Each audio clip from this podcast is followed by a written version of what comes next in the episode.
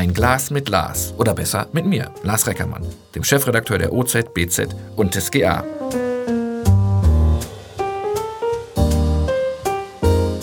Locker schnacken, nicht lange schneiden.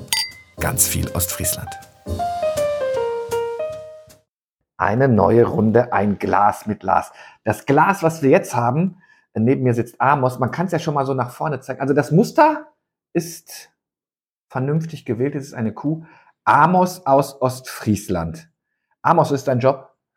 Ja, mein Job ist, ich bin Milchbauer mit Leidenschaft. Also ich komme aus dem schönen Reiderland.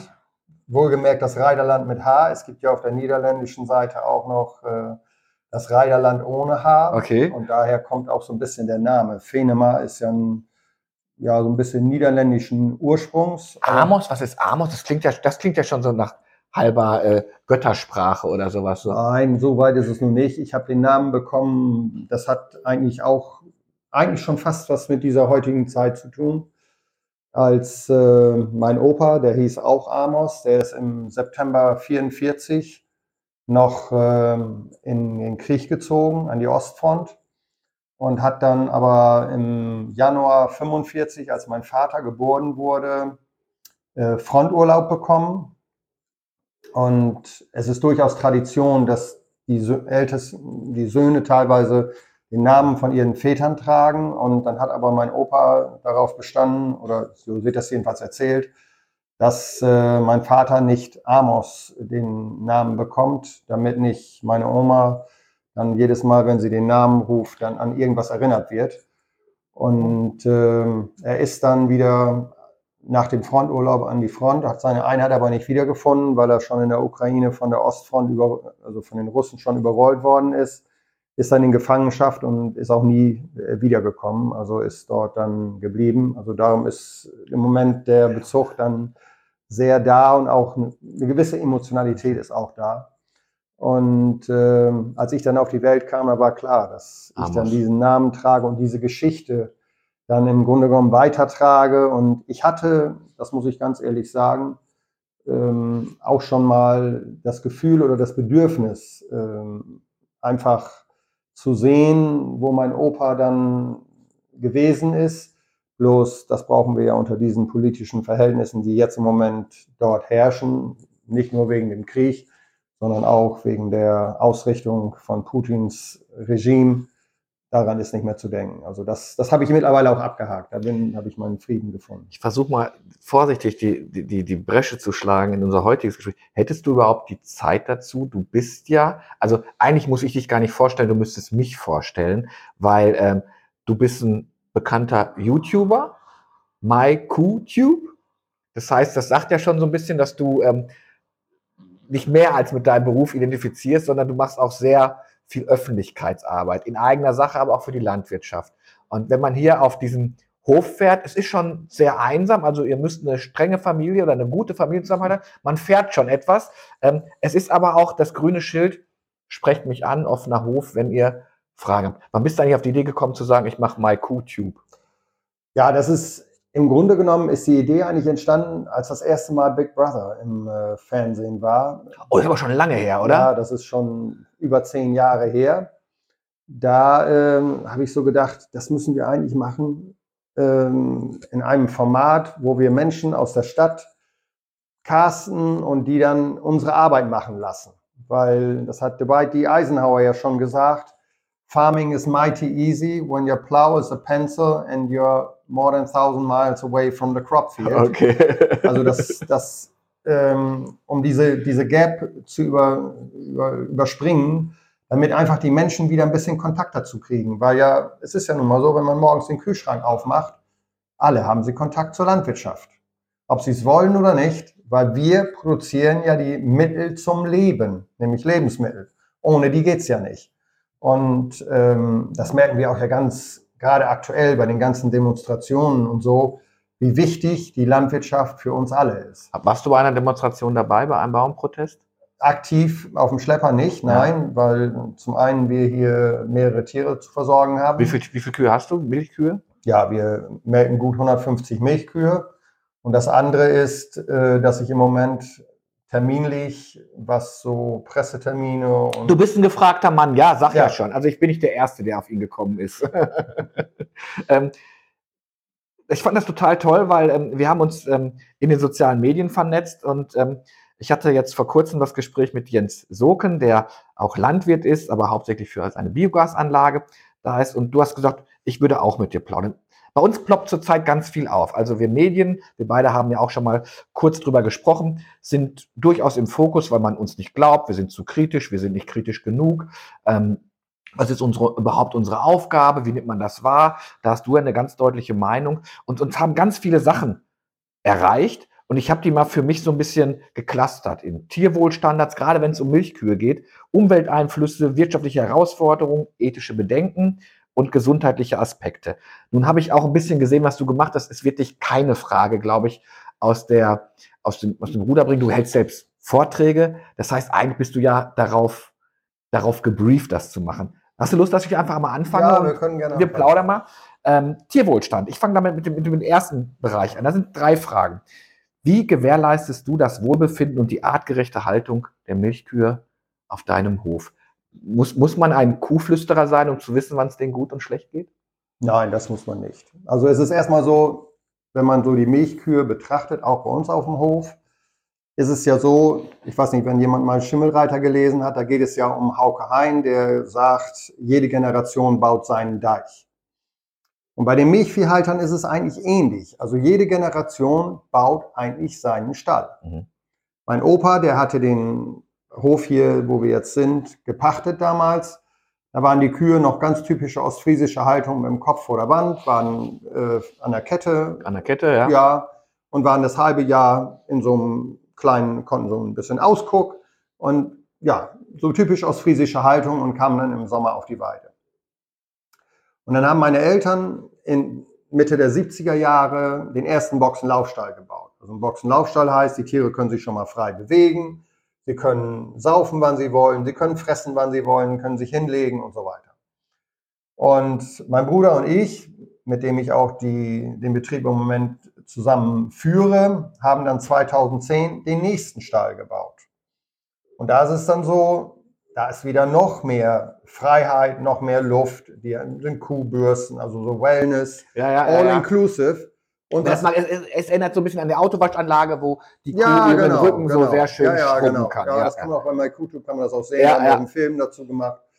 Und was auch vor allen Dingen ist, die Überwachung der Tiere ist deutlich besser geworden. Also wenn da immer geschimpft wird, die Kühe geben so viel Milch und so weiter, dann ist das in erster Linie, dass wir deutlich mehr Know-how haben und dass das Management der Tiere sich deutlich verbessert hat. Zum Beispiel haben wir alle 14 Tage kommt ein Diätassistent und kontrolliert, was wir den Tieren füttern. Das wird jedes Mal, also wenn wir Menschen Okay, das, das, machen, wusste ich noch nicht. Ich glaube, ich wusste schon eine ganze Menge. Das höre ich zum ersten Mal. Okay. ja, aber es ist so, uns, wir, wir haben, das, man nennt das eine Ration. Man kann das auch sagen, einen Essensplan. Wir haben die Tiere und da wird genau geguckt, was passt am besten. Da werden die Futtersorten, die wir haben, an Grassilage, Heu und Maissilage, werden untersucht. Und dann wird genau geguckt, wie passt das am besten zusammen, damit die Tiere natürlich am meisten Milch geben, aber damit sie auch gesund bleiben. Hm. Das ist ganz wichtig. So, und damit wir das dann überwachen können, hat bei uns jede Kuh einen Fitness-Tracker. Und dieser Fitness-Tracker wird zweimal am Tag ausgelesen, morgens und abends beim Melden. Und dann können wir genau sehen, wie die Kuh drauf ist. Unsere Tochter sagt immer, ihr seid besser über eure Kühe informiert wie über euch selber. Also hat sicher auch ein bisschen Wahrheit ist da dran, weil wir wissen genau, wie viele Schritte die Kuh am Tag gemacht hat. Wir wissen genau, wie lange sie gelegen hat. Wir wissen genau, wie viel sie gefressen hat. Ja, aber das ist doch kein Standard. Da seid ihr schon ziemlich weit. Ja, oder würdest du ich sagen, glaube- wie viel glaube- Prozent der Milchkuhhalter in Deutschland arbeiten so, wie du es machst? Also ich schätze das so ein, die größeren Betriebe, die eine gewisse äh, Kuhzahl haben, die haben alle irgendwelche Überwachungssensoren. Machst du das denn jetzt, so offen muss man ja sein, damit es den Kühen gut geht oder damit sie ein gutes Ergebnis haben und du eine gute Rendite? Das kann man drehen und wenn wieder will, will. Aber es ist de facto so, je besser, das ist bei den Kühen ja sehr einfach. Wenn es den Kuh, Kühen gut geht, dann sind sie auch in der Lage, Milch zu geben. Also eine Kuh reagiert sofort äh, mit der Milchleistung. Also jeder, der schon mal ein Kind als Frau gestillt hat, weiß, wie sensibel das ist, mhm. ähm, dass dieser Stillprozess gestört wird, wenn Stress da ist oder wenn man mal was Verkehrtes gegessen hat oder so. Das ist bei den Kühen genauso. Ich will das nicht vergleichen unbedingt, ja. aber es hat sehr viele Parallelen. Und Kühe sind da sehr empfindlich, wenn irgendwas nicht passt. Meinetwegen, wenn, ein typisches Beispiel, wir haben heute zum Beispiel die Tiere umgetrieben, weil wir im Stall was reparieren mussten.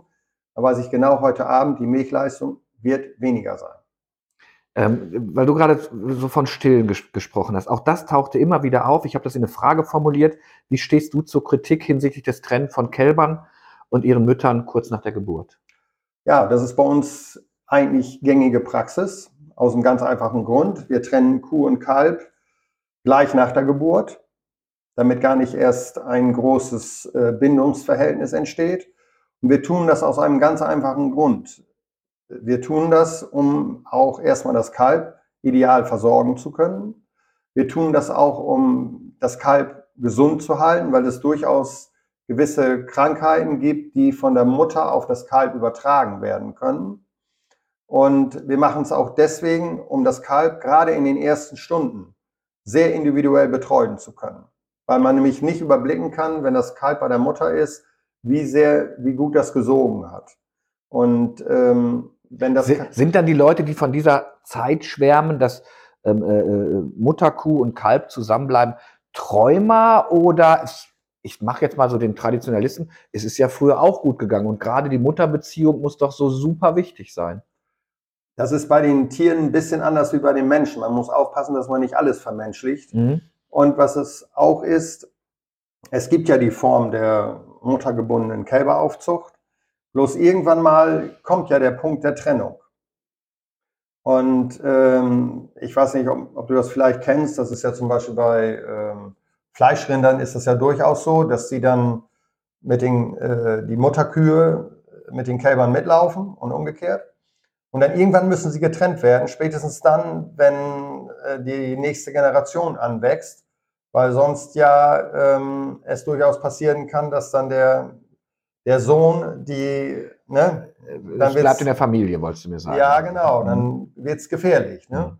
Und von daher, also, und dann ist die Trennung umso brutaler. Ne? Also okay. das ist definitiv so. Also wenn wir uns Kalb und Kuh trennen, da ist kein Tier, was brüllt oder was wild durch den Stall läuft oder solche Sachen, weil wir das sofort machen. Ähm, ich komme gleich zur dritten Frage. Was ich ganz spannend finde, ist, du hast gerade erzählt, ähm, jede Generation baut so ihren eigenen Stall. Ich habe damals schon mit einem, mit einem Milchlandwirt gesprochen, jungen Kerl, ein bisschen jünger als du, siehst mir nach, und der sagte, es hat durchaus auf seinem Hof Generationenprobleme gegeben, weil sein Vater eine ganz andere Auffassung von Tierzucht hatte als er. Das ist daran gegipfelt, ähm, das ist ja anonymisiert, das ist darin gegipfelt, dass dieses Leben auf einem Hof nicht mehr funktioniert hat, weil der Vater anders unterwegs war. Wie, wie war das bei dir? Weil du gehst ja andere Wege, du gehst ja andere Schritte. Hat man dann aus der Generation schon mal, Junge, da hat eh zu viel Albernheit mit dem ganzen technischen Schnickschnack, geh damit weg? Oder war das hier hat man nicht laufen lassen, weil man wusste, jetzt ist deine Generation also ich habe das Glück, das muss ich ganz klar sagen, dass ich Eltern habe und auch hier in der Familie, ähm, wir eigentlich vom Grundsatz her, man kann das eigentlich am besten mit diesem englischen Wort zusammenfassen, open-minded sind. Mhm. Und das hat auch viele Gründe, die sicher zum Teil auch durch unsere Familiengeschichte bedingt sind. Mein Vater, der ist im Grunde ohne Eltern groß geworden und musste schon immer eigentlich sehen, dass er sich alles selbst erarbeitet hat und auch sehen musste, dass er alles ausprobieren musste, um seinen Weg zu finden.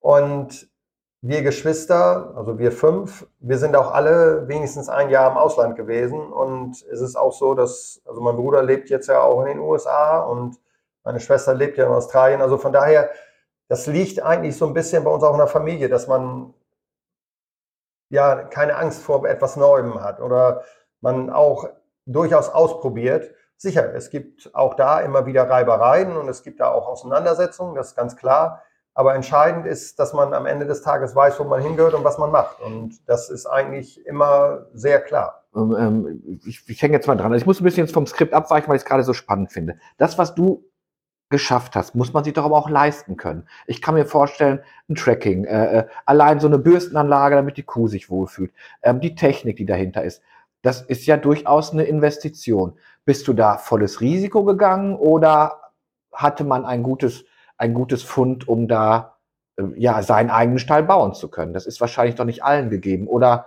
schafft das jeder, wenn er möchte? Also ich würde das heute nicht mehr machen. Um Echt Ganze, nicht? Nein. Also heute unter diesen politischen Voraussetzungen. Also wir haben, als wir 2010 äh, die Investitionen geplant haben, da haben wir mit ganz vielen Beratern hier zusammengesessen und haben Szenarien formuliert. Wir haben ein Szenario formuliert, wo alles sehr positiv sich entwickelt. Dann ein Szenario, wo, ähm, ich sage jetzt mal, das weitergeführt wird, was 2010 schon Standard war. Und ein Szenario Worst Case. Mhm. Und Machen viele Unternehmen. Also da ja, seid ihr genau. ja nicht anders als jedes nein, nein. Unternehmen. So. Und das haben wir auch sehr detailliert durchgeplant. Da waren Leute von der Landwirtschaftskammer dabei, da waren Leute von der Fachhochschule Emden waren dabei, da waren auch äh, Bekannte von uns dabei. Also mit fünf, sechs Leuten haben wir das gemacht und das ist im Grunde entstanden, weil die Fachhochschule Emden ein neues Projekt hatte, was sie ausprobieren wollten und jemand suchten, die das so. Und dann haben wir gesagt, machen wir sofort mit. Das Spannende bei dieser Sache ist aber jetzt, dass wenn ich mir das angucke, dieses Worst-Case-Szenario, das haben wir schon mehr als überschritten. Okay.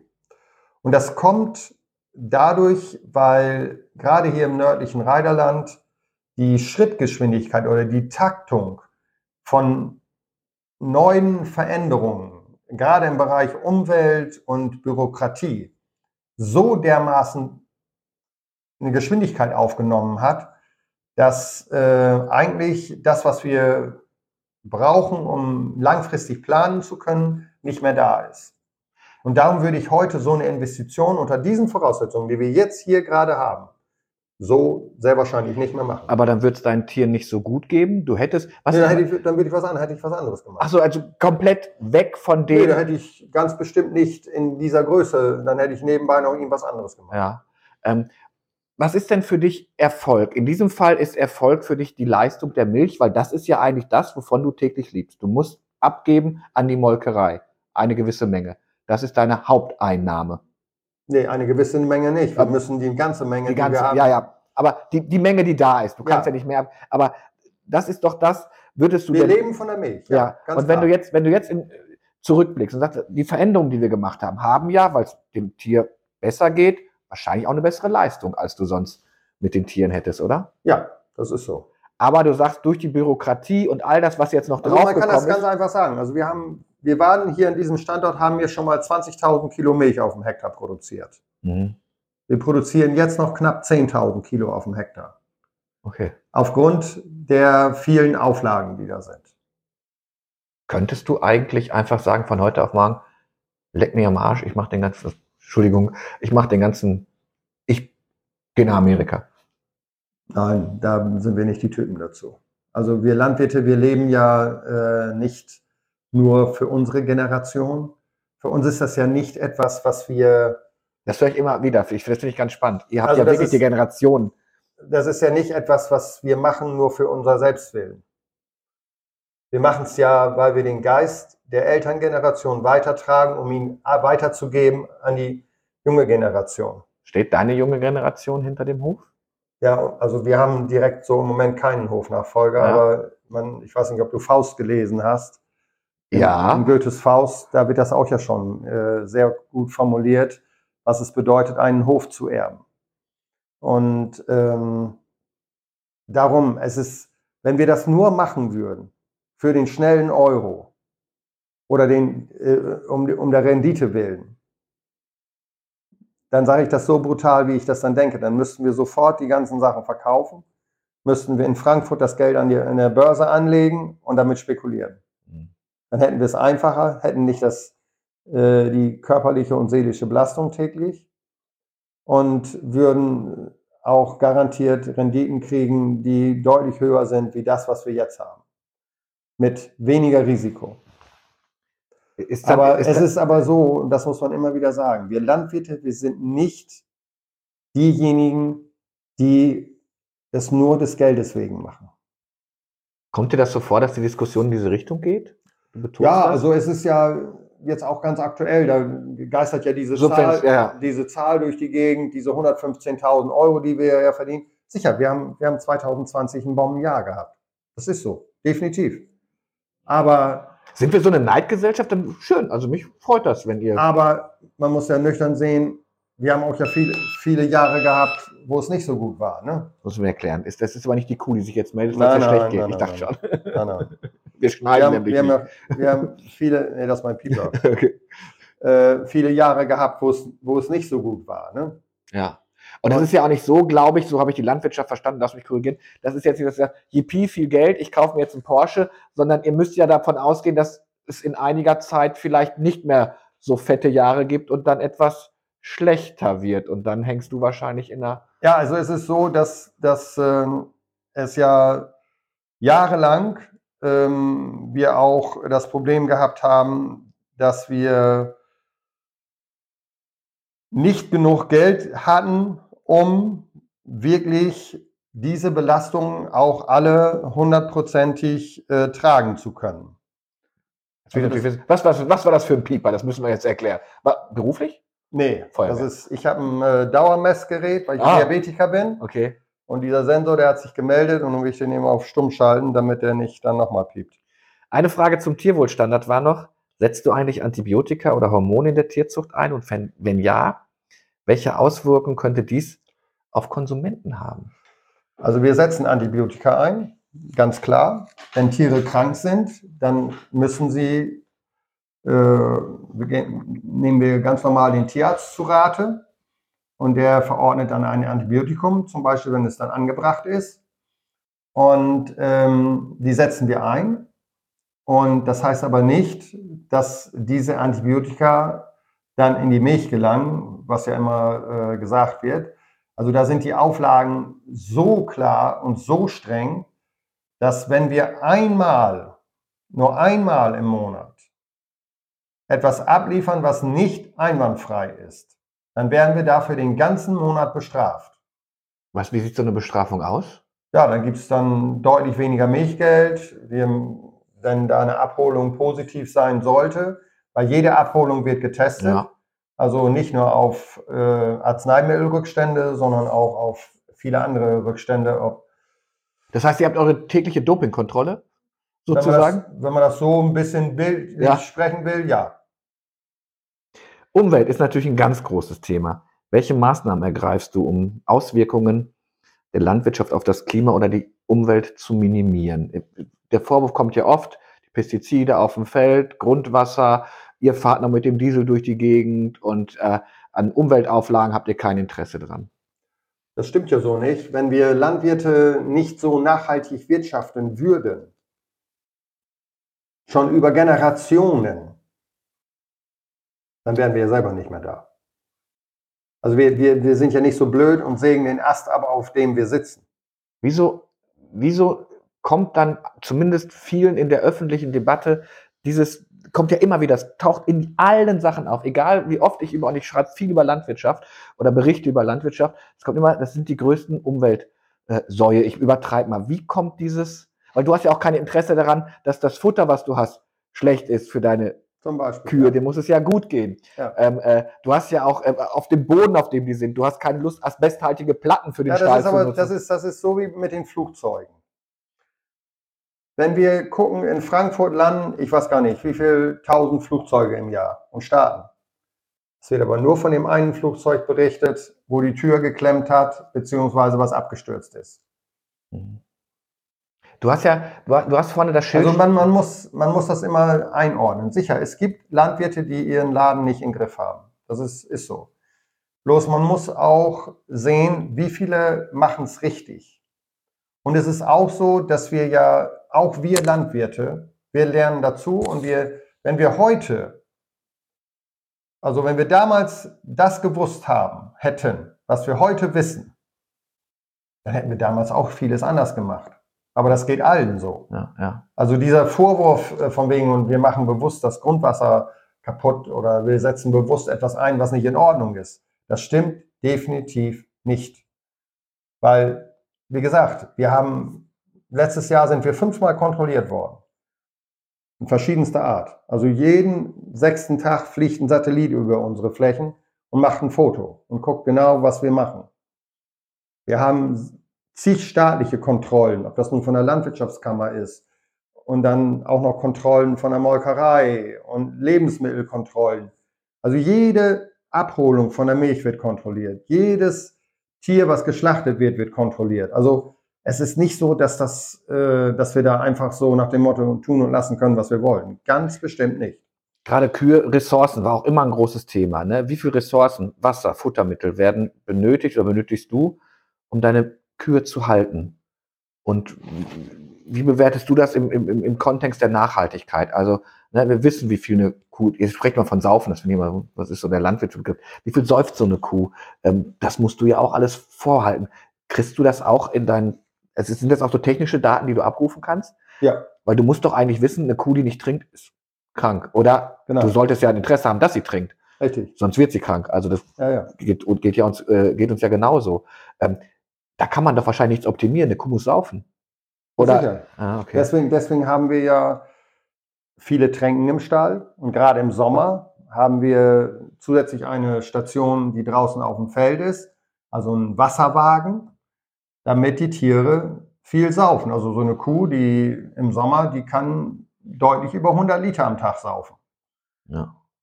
Ähm, viele sagten dann noch, das fand ich ganz spannend, wenn es jetzt, ich komme schon zum dritten Teil, wirtschaftliche Herausforderungen geht. Komischerweise höre ich das ganz oft von Milchlandwirten. Die Armen, weil ihr seid wirklich extrem auf jede Preisschwankung angewiesen und ich glaube, wenn man mal so den Inflationsausgleich hochrechnen würde, so die hohe Preissteigerung, das ist jetzt keine Schleimerei, haben meiner, meines Wissens die Landwirte nicht. Frage, die da kam, war, wie gehst du mit Preisschwankungen für Milch auf dem Markt um? Und welche Unterstützung erhältst du gegebenenfalls vom Staat? Gibt es da Subventionen für, wenn der Milchpreis runterrutscht? Also für An die, welche Molkerei gibt es überhaupt? Darfst du das sagen? Ja. ja, also wir liefern an die- an die DMK Mhm. Und ähm, die, die Preisschwankungen als solches, das ist mein unternehmerisches Risiko. Es ist so, dass wir, Auf das du keinerlei Einfluss hast. auf, wir, auf das wir direkt erstmal keinen Einfluss haben. Wir können einen Teil des Preises können wir absichern über die Börse.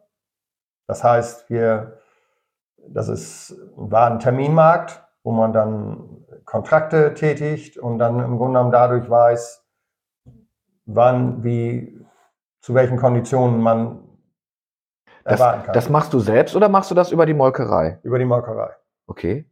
Gibst du das vor? Sagst du der Molkerei, den möchte ich für den und den Preis verkaufen, den Liter oder den Hektoliter? Oder sagt die, Brau äh, sagt die Molkerei, Die Molkerei tritt an der Börse auf mhm, und macht den Landwirten ein Angebot. Äh, der Börsenpreis ist meinetwegen im, jetzt im Moment im März die und die Summe. wo, So, wo und liegen wenn- wir zurzeit? Ich kann es im Moment Okay. aktuell gar nicht sagen. Ähm, und hast du da Interesse dran oder nicht? Dann kann man entscheiden, ja oder nein. So, und dann kann man so viel Anteile seiner monatlichen Liefermenge kann man festsetzen. Und dann weiß man im Grunde genommen schon jetzt, dass man im März oder im April oder Mai oder im Juni oder Juli diese Menge für den Preis dann äh, bezahlt bekommt. Hast du ja schon oft in die Hand gebissen, weil hätte ich mal anders, das klingt so ein bisschen nach Pokern. Das ist ein bisschen Pokern als zum Beispiel 2022. Da habe ich dann auch, haben wir auch äh, das abgesichert und dann gab es ja die Preisrallye zum Ende des Jahres. Ja, da haben wir äh, uns verzockt. Das kann passieren, ja. Holt man da, rufst du dann deine Kumpels an und sagst, sag mal, wo ist denn euer, wo geht ihr, wie geht ihr mit oder ist man der Einzelkämpfer? Nee, da ist man im Prinzip Einzelkämpfer, ja. Scheiße. Und äh, da gibt es also keine finanzielle äh, Absicherung. Nein. Es kommen immer öfter so pflanzliche Milchalternativen auf den Plan.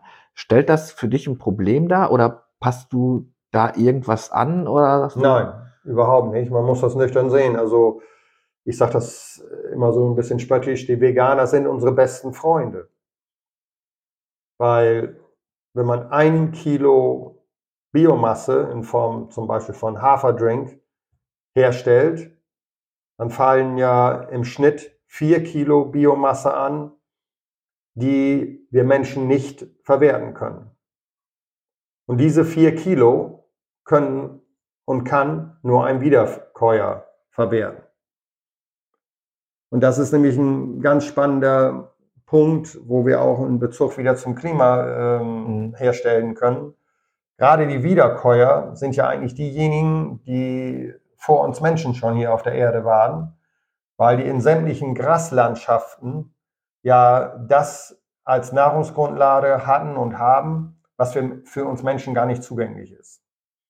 Der Wiederkäuer hat uns Menschen überhaupt geholfen, in Gebiete vorzugedringen, wo wir selber gar nicht in der Lage waren, uns selber zu ernähren. Weil der Wiederkäuer nämlich gerade Kühe, Schafe und Ziegen haben ja nicht nur das Fleisch, sondern auch die Milch. Und ähm, konnten durch ihre besondere Art der Ernährung mit wenig viel erreichen. Und wenn man sich die USA zum Beispiel anguckt, das ist so ein typisches Beispiel, die Great Plains, wo früher die riesen Büffelherden äh, und Bisonherden waren, dann hat man ja auf einmal die Idee gehabt, das alles umzufliegen, umzuflügen und dann gab es ja den großen Dust Bowl, dann ist der ganze halbe halb Amerika ja ans Wandern geraten durch den Sandsturm und ähm, daran kann man schon sehen, also die Wiederkäuer eigentlich sind nicht das Problem, was wir auf der Erde haben. Ganz bestimmt nicht. Reagierst du auf solche Vorwürfe allergisch oder du bist Nein. ja erklärend, ne? Sowieso. Nein, ganz sachlich. Und wenn man sich Satellitenbilder der NASA anguckt, dann ist das hochinteressant. Also gibt es ja ganz aktuelle Bilder. Die höchsten Methanausstöße sind ja nicht da, wo die Wiederkäuer sind, sondern die höchsten Methanausstöße sind zum Beispiel Richtung Sibirien, und da kann man die ganzen schönen Gasleitungen, die aus dem Osten da kommen, sehr schön nachverfolgen. Du hast äh, Ethik ist, ist auch ein großes Thema. Du hast gerade schon gesagt, Veganer sind eigentlich eure besten Freunde. Die Frage, die auch ist, wie rechtfertigst du die ethische Nutzung von Tieren zur Milchgewinnung bei wachsender Kritik von Tierschutzorganisationen? Ja, da muss man ja auch ein bisschen unterscheiden. Ähm, es gibt Tierrechtsorganisationen, die ja im Grunde genommen die Tierhaltung komplett verbieten wollen. Und es gibt Tierschutzorganisationen. Die Tierschutzorganisationen, die setzen sich ja dafür ein, dass die Tiere gut gehalten werden. Und die Nutzung von Tieren, ja, wie rechtfertigt man das? Also wir haben ja über Generationen, also schon Tausenden von Jahren, haben wir Menschen ja schon uns als Teil der Natur Tiere genutzt. Und es ist ja auch in der Tierwelt durchaus nicht unüblich, dass Tiere Tiere nutzen. Wenn man zum Beispiel die Ameisen guckt, die die Blattläuse nutzen, weil die gemolken werden, oder es gibt Schmetterlinge, die bestimmte Larven nutzen. Also das ist etwas, was nun ja nicht äh, ganz untypisch ist. Und für mich ist es in erster Linie wichtig, wenn wir die Tiere nutzen, dass wir gut mit ihnen und verantwortungsvoll mit ihnen umgehen. Dass wir ihnen das Beste bieten, was wir zur Verfügung haben. Dass wir dafür sorgen, dass sie medizinisch gut versorgt sind, dass sie gut zu fressen haben, dass sie auch ordentlich mit ihnen umgegangen wird, dass man nicht auf, auf sie rumhaut oder, oder was auch immer. Ne? Also das ist, glaube ich, viel wichtiger. Verstehen das eigentlich die manchen Städter, wenn die dann kommen und sehen mal eine Kuh im Schlamm stehen, was ja ganz normal ist eigentlich, sagen die, oder leben einige noch mit dem Idyll, du müsstest eigentlich auf so einer Ehre rumkauen und deinen Strohhut aufhaben und Mutterkuh und Kalb laufen über eine Blumenwiese. Kommt dir sowas noch vor oder glaubst du, wir sind schon aufgeklärt genug mittlerweile, dass viele wissen, was? Also ich glaube, da haben wir so ein bisschen das, immer mehr das Phänomen, dass ich nenne das mal in Vorträgen immer das Löw-Syndrom. Mhm. Also als Jogi Löw damals die Fußballnationalmannschaft aufstellen sollte, in Rio de Janeiro im Endspiel gegen Argentinien. Ja, jetzt bin ich mal gespannt. Das klingt aber nach einem spannenden Vergleich. Ähm, da wussten 80 Millionen Menschen genau, wer wo spielen sollte, welche Taktik, wer ausgewechselt werden musste und so weiter. Wir wussten das alle. Ja, Bundestrainer sind wir alle. Ja, wir sind, also wir wussten alles, obwohl wir da, obwohl Jogi Löw der Einzige war, der wirklich tagtäglich mit den Spielern in Kontakt gekommen war. Und so ein bisschen ist das auch bei der Landwirtschaft. Wir wissen alle, wie Landwirtschaft funktioniert, weil ja Opa das schon gemacht hat oder Onkel und ja, mein Cousin dritten Grades, der wusste auch schon und so. Ne? Und tatsächlich aktiv auf dem Hof arbeiten, das sind nur ein ganz paar. Das ist, das ist so super spannend. Muss ich erzählen, dass ich erzähle meinen Volontären nämlich auch immer, jeder Leser ist auch Bundestrainer, weil jeder schon mal irgendwas geschrieben hat Ja. und dann meint, er weiß, was Journalismus ist. Genau. Die Leute, die sagen, im Leserbrief darf ich alles schreiben. Nee, es gibt sowas wie falsche Tatsachenbehauptungen. Es gibt auch noch ein Grundgesetz. Also Ja. äh, das, nee, doch, ich habe ja schon mal, ich habe schon was veröffentlicht und von da an weiß ich, wie es funktioniert. Hast du recht, da will jeder mitreden. Ja, dann will jeder so, und es ist auch ja so, man muss das ja mal sich auch ein bisschen von der eigenen Historie angucken. Wenn man mal so ein bisschen aufmerksam durch die Läden läuft, es haben ja alle Kinder Kontakt zur Landwirtschaft. Weil spätestens dann, wenn sie ihren Bauernhof geschenkt kriegen, sie ja wissen, wie Kühe gehalten werden, sie wissen, wie der Trecker fährt und, und ja, und dann sieht man noch so ein bisschen die Schulbücher, wo zum Teil auch noch ein bisschen Halbwissen da ist. Und dann ist das Bild schon so ein bisschen gemalt. Mhm. Und die Idylle ist perfekt, weil da sind dann zwei Kühe und dann ist da ein Pferd und dann noch der Hahn kräht auf dem Mist und weiß, wie das Wetter ist. Ne? Also schon ist die Geschichte perfekt. Und dann gibt, ja, und dass das alles ein bisschen anders aussieht und vielleicht auch eine andere Realitäten äh, sich dann offenbaren, wenn man dann sich mal die Mühe macht, aus diesem Bullabü-Leben in die reale Welt zu gehen, das ist manchmal dann schon schwierig. Ja. Das heißt, du hast auch moralische Grenzen der Tierhaltung, musst du ja haben.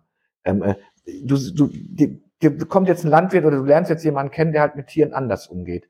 Wird der dann in so einer Gemeinschaft gebannt oder sowas? Also sag mal, Leute, das funktioniert nicht oder gibt es da überhaupt noch die große, die große Masse? Ist das eher so ein Sprengel, der wird wahrscheinlich zu dir kommen, wenn jemand die schwarzen Schafe. Du sagst ja, ja, da hält sich Ja, die einmal ist es, fest. es ist ja so, dass durch dieses ganz eng maschige Kontrollnetz, was wir mittlerweile haben, also wir, äh, das wird in der Landwirtschaft ja nicht anders als anderswo auch. Es ist immer alles mehr vernetzt. Wir müssen sämtliche Arzneimittelabgaben an die Tiere müssen wir melden. Wir müssen Pflanzenschutzmittel aufzeichnen. Wir müssen extra Lehrgänge besuchen, um überhaupt Pflanzenschutz anwenden zu dürfen.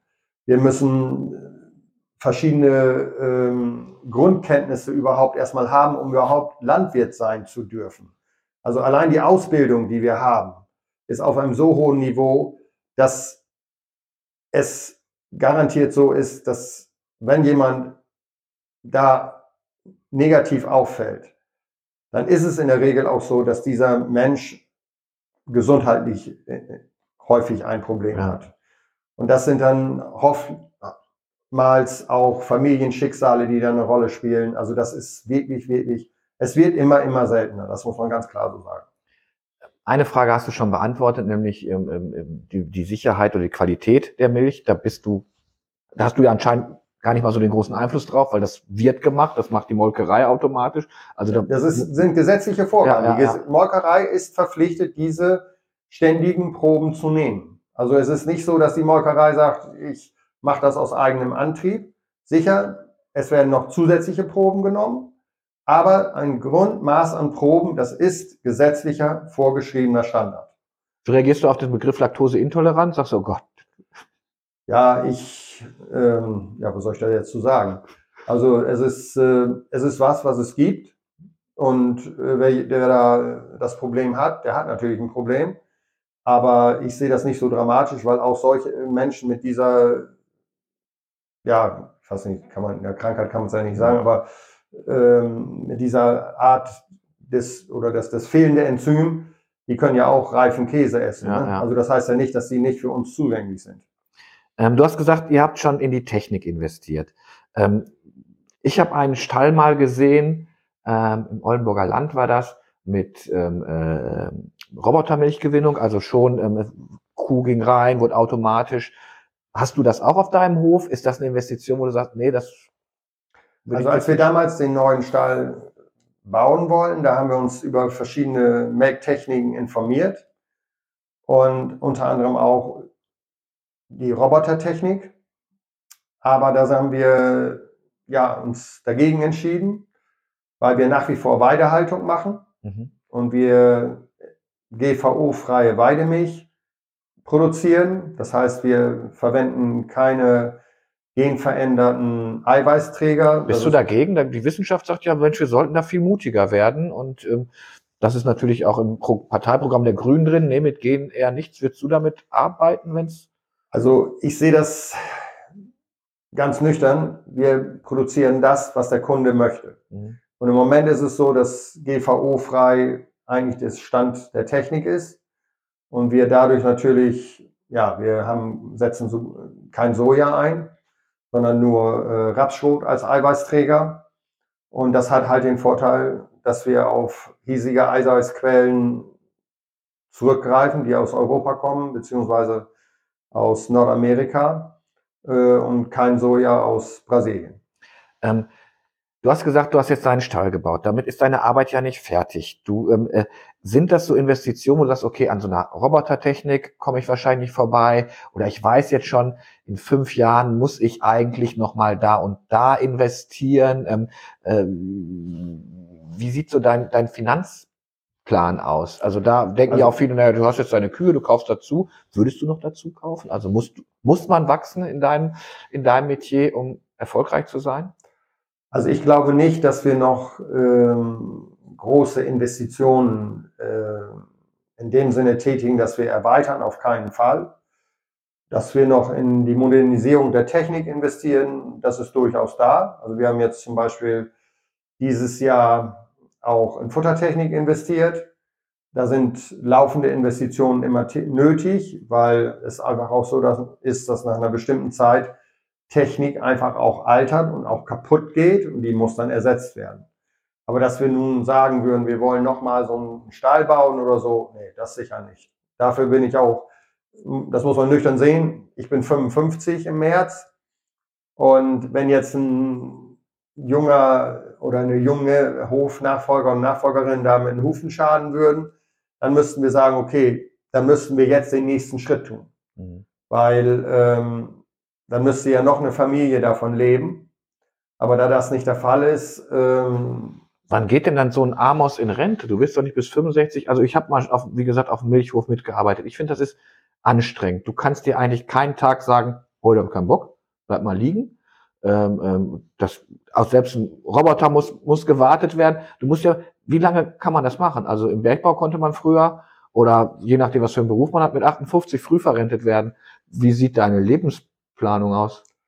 Ja, das kann ich so genau noch nicht sagen, aber es ist, ist auf jeden Fall so, wenn ich gut 60 bin, dann sind wir schuldenfrei und dann muss man sehen, wie lange man da noch Spaß dran hat. Ne?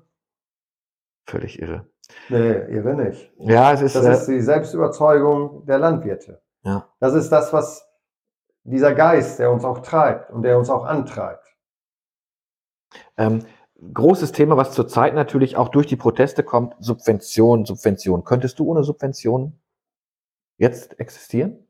Ja, ja. Also es, man muss da auch da sehr stark differenzieren. Erstmal ist es so, dass wir ja keine Gelder kriegen ohne Gegenleistung. Jens es hat das Jens Soken. Ähm, äh, es ist ja nicht angucken. so, dass wir das Geld kriegen und dann äh, nach dem Motto, dann legen wir uns ja. zurück und fertig. Ne? Also wir kriegen, wir müssen da was für, dafür leisten. Und dann muss man auch noch unterscheiden, welche Segmente das sind.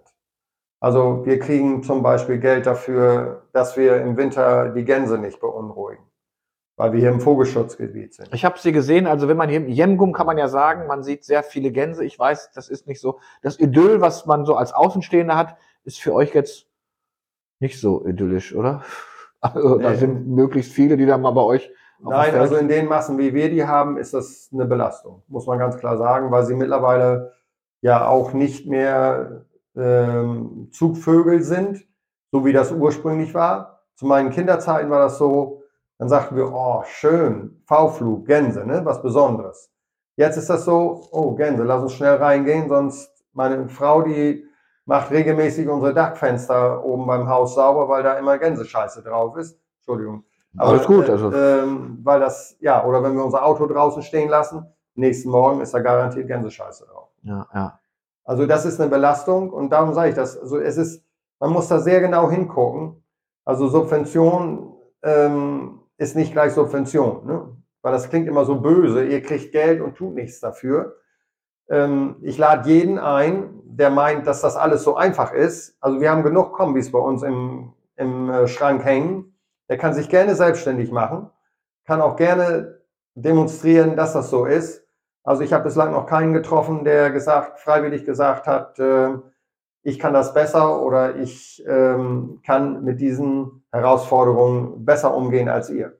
Jetzt äh, angenommen, ähm, du bist ja nun ein bekannter Mensch, man lädt dich ins Kanzleramt ein und sagt, geh mit uns doch mal die Schritte, die gegangen werden müssen. Es wird ja gesagt, ähm, das zählt ja auch zu weit, so manche Subventionierung hemmt auch Entwicklungen, weil man an Altem festhält. Wenn du jetzt, äh, die Diskussion, die gerade geführt wird, geht ja dahin, dass man sagt, ähm, Agrardieselsubvention kann jetzt nicht das Allheilmittel sein, ich mache es jetzt mal ganz platt, aber wenn man euch eine Zukunft aufzeigt, wie man mit euch auch alt werden möchte. Gibt es etwas, wo du sagst, es wäre so einfach, wenn man, wenn man das einmal umsetzen würde, wenn man uns eine Planungssicherheit vielleicht, also vielleicht erstmal, geben würde? Was glaube ich wichtig ist, dass wir Landwirtschaft und Klima haben ja viele Gemeinsamkeiten.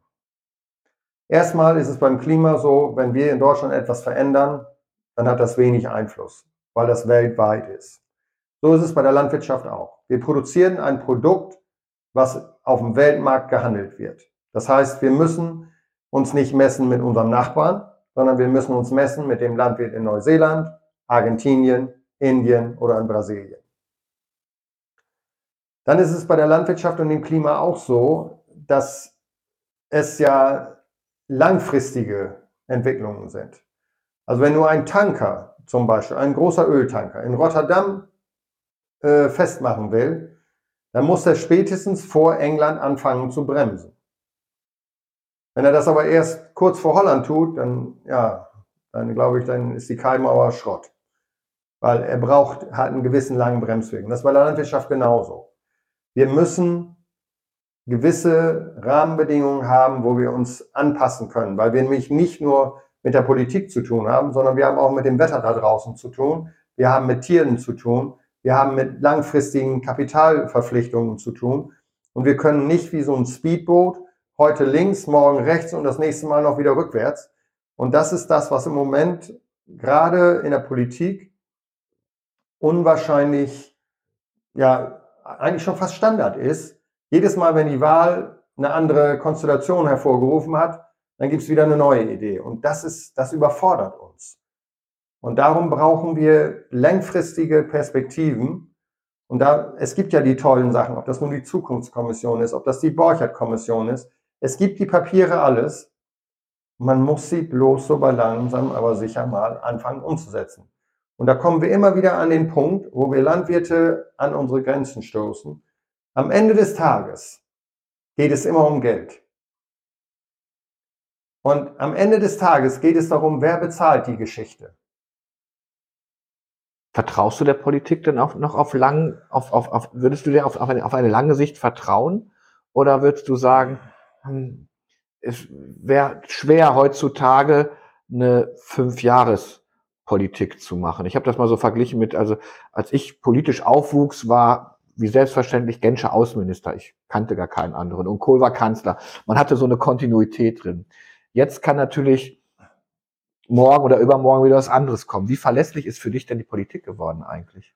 Also Politik ist sicher ein bisschen genauso wie die sozialen Medien auch. Und wenn man das so ein bisschen die Parallelen sieht zu den USA, die Geschwindigkeit hat deutlich zugenommen, wie sich Meinungen bilden und wie auch Meinungen wichtig sind. Das merkt man in der Zeitung ja auch. Ja. Also was heute berichtet wird, ist morgen schon vollkommen unwichtig. Ne? Also zum Beispiel diese Geschichte, ich war auf dem roten Sofa und drei Tage später hat das schon keinen mehr interessiert. Das wäre früher anders gewesen. Mhm. Früher wäre da noch in den Zeitungen drüber berichtet worden, dann wäre da, hätten noch zig Leute nachgefragt. Also Früher hätten wir als Zeitungsmann, der ich ja bin, kein Video aufgenommen, keinen Podcast aufgenommen nee, genau. und daraus dann noch einen Text gemacht. Also nee, ganz bestimmt nicht. Mhm. Und ähm, darum sage ich das, also die Geschwindigkeit nimmt rasant zu. Das hat natürlich, was langfristige Entwicklungen angeht, eine große Gefahr. Weil, Zumindest wenn man bei deinem Tankerbild bleibt. Ne? Ihr könnt Ja, nein, alles das nur nicht Schnellboot. Nein, das hat eine große Gefahr, weil Politik dadurch natürlich unwahrscheinlich verle sich verleiten lässt, äh, schnelle Stimmungen aufzunehmen. Und die großen Probleme wirklich anzugehen, wird immer schwieriger. Ich weiß nicht, ob du noch Norbert Blüm kennst. Er hat ja mal Die gesagt, Rente ist sicher. genau, die Rente ist sicher. Aber wir haben bis heute es nicht geschafft, dieses unbequeme Thema wirklich zu lösen. Weil es einfach verlangt, über eine ganze Generation zu denken, um so ein Thema wirklich abzuschließen. Und das ist bei der Landwirtschaft auch. Und das ist auch das, was die Landwirte so frustriert. Es sind immer gute Angebote gemacht worden.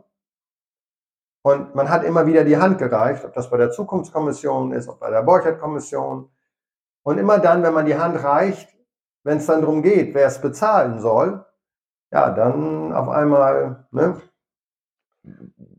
Wir drehen das Jahr zurück. Du bist 55, hast du gesagt? Hm. Im März, ja, werde ich 55. Würdest du wieder Landwirt werden? Ja. Bist du ein glücklicher Mensch? Oder s- sorgenvoll oder sorgenvoller als früher? Also wenn du jetzt mal so die Genese machst, eigentlich hast du, im Alter wird man gelassener, ruhiger und ähm, ist das bei dir auch so oder kriegst du im Alter mehr Puls als früher? Also ich nehme dich als super gelassen und äh, aber du bist natürlich auch ein erfahrener Medienprofi mittlerweile. Aber bist du gelassener geworden? Also wenn du so selbst in die reinhörst? Also es ist, es ist so, dass man natürlich ähm, Phasen gehabt hat, wo es äh, durchaus äh, Sorgen eingetrieben hat. Aber mittlerweile muss ich sagen, äh, bin ich wieder deutlich gelassener, weil auch einfach Sachen sich für mich geklärt haben. Ne? Und ich weiß, wo ich äh, choose the battle you fight. Ne? Also es ist wichtig zu entscheiden, welche Auseinandersetzung geht man rein und welche nicht. Ne? Und ähm, gewisse Sachen, ja, das ist mir im Grunde mittlerweile egal. Das klingt ein bisschen gleichgültig, aber wenn man eine gewisse Gleichgültigkeit nicht entwickelt gegenüber gewissen Themen, dann äh, ähm, ja, also es ist durchaus so, dass ich durchaus ab und zu mal auf dem Handy ganz liebe, nette, wertschätzende äh, Zusprüche bekomme, die man dann weiß zu ignorieren. Das war ein Glas mit Glas. Ich weiß, eine halbe Stunde haben wir gesagt. Ich gucke jetzt oben auf, den, auf unseren Timer. Wir sind bei 52 Minuten. Das ist aber natürlich super spannend. Und wenn ich schon mal ähm, äh, Amos neben mir habe, sein Kanal heißt MyQTube.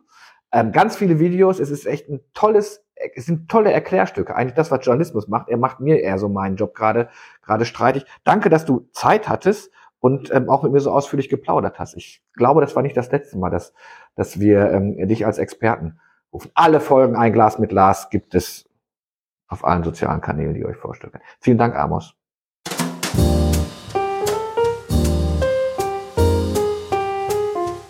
Dieser Podcast ist eine Produktion der Zeitungsgruppe Ostfriesland. Alle Folgen und weitere Informationen unter oz-online.de, ga-online.de oder borkoma-zeitung.de.